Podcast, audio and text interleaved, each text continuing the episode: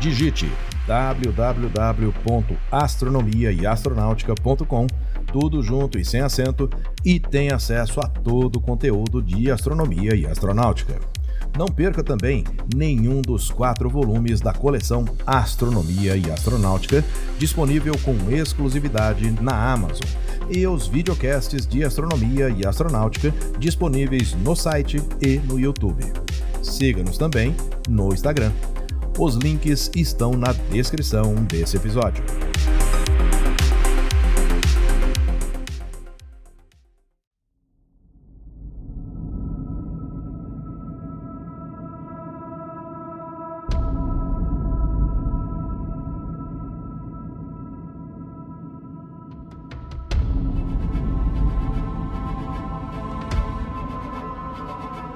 representa o próximo passo na busca de planetas fora do sistema solar, incluindo aqueles que podem conter vida. Ele é o TESS. Olá, eu sou Floresberto, apresentador do podcast Astronomia e Astronáutica, e vou levar você nessa viagem.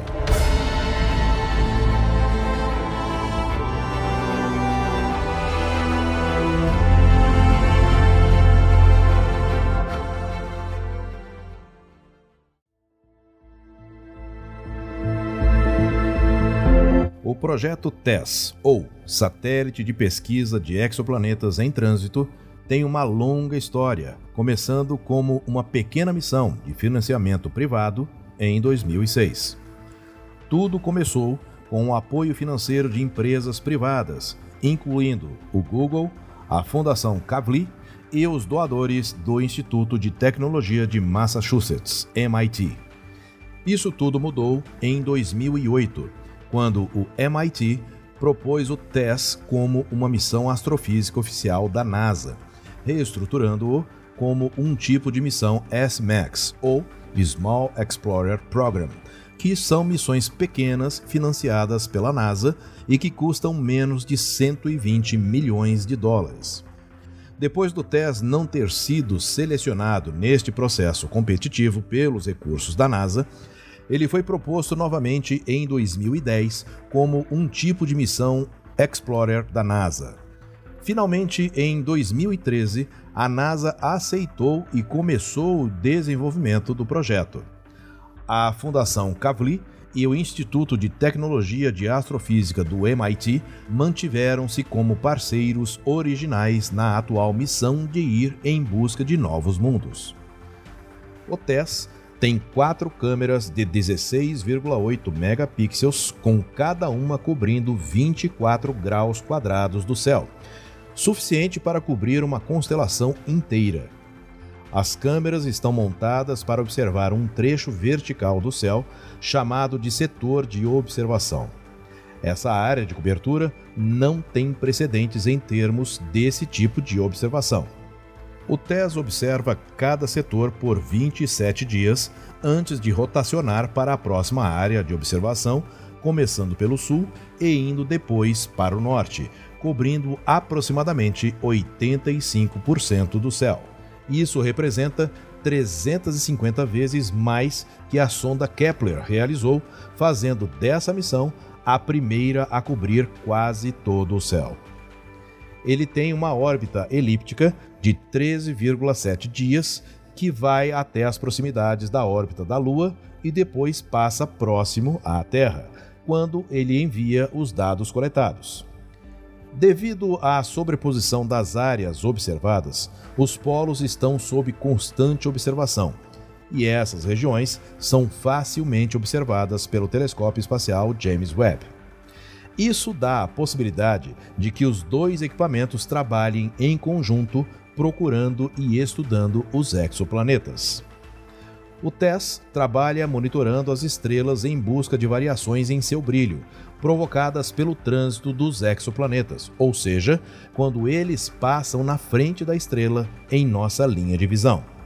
Com isso, pode-se determinar seus tamanhos, massas e densidades. Quedas repetidas de brilho podem indicar um planeta ou planetas orbitando a estrela e quanto tempo ele demora para fazê-lo. Após a identificação do exoplaneta, o telescópio James Webb poderá, com seus sensores, identificar o espectro da atmosfera do planeta, indicando de que é feita. O TESS foi lançado em 16 de abril de 2018 e pesquisará 200 mil estrelas, incluindo as mais brilhantes do nosso sistema local.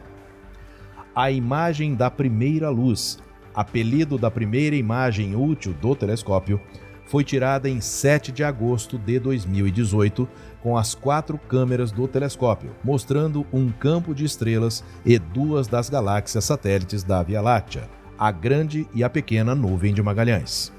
De 25 de julho a 22 de agosto daquele ano, ele identificou um novo planeta, denominado Pi-Men-C, localizado a 60 anos-luz da Terra.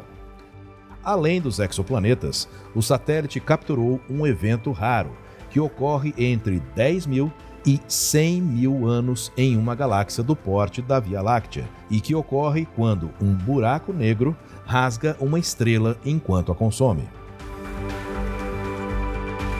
Em 18 de julho de 2019, após um ano de operação, a parte sul da pesquisa foi concluída e a pesquisa norte foi iniciada ela foi concluída em 4 de julho de 2020.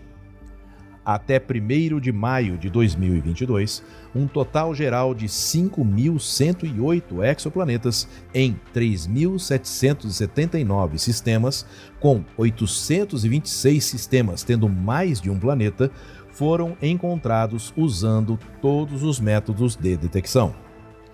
Em janeiro de 2023, os cientistas descobriram, com a ajuda do satélite, um mundo do tamanho da Terra chamado TOI 700 e orbitando dentro da chamada zona habitável de sua estrela, que é a faixa onde a água líquida poderia ocorrer na superfície do planeta. O mundo tem 95% do tamanho da Terra e provavelmente é rochoso. Nesse mesmo sistema, já haviam sido descobertos outros três planetas, denominados TOI 700b, C e D. O planeta D também está na zona habitável. Porém, foi necessário um ano adicional de observações para se descobrir o TOI 700e. A estrela que os planetas orbitam, TOI 700, é uma anã M localizada a 100 anos-luz de distância na constelação de Dourado. A órbita do planeta D, do tamanho da Terra, é de 37 dias. Já o E tem uma órbita de 28 dias. Ao que tudo indica, todos os planetas desse sistema planetário têm sempre o mesmo lado voltado para a estrela. Atualmente, o TESS acabou de completar o seu segundo ano de observação do céu do norte. Eu sou Floresberto, produzi e apresentei esse podcast Astronomia e Astronáutica. Até a próxima viagem.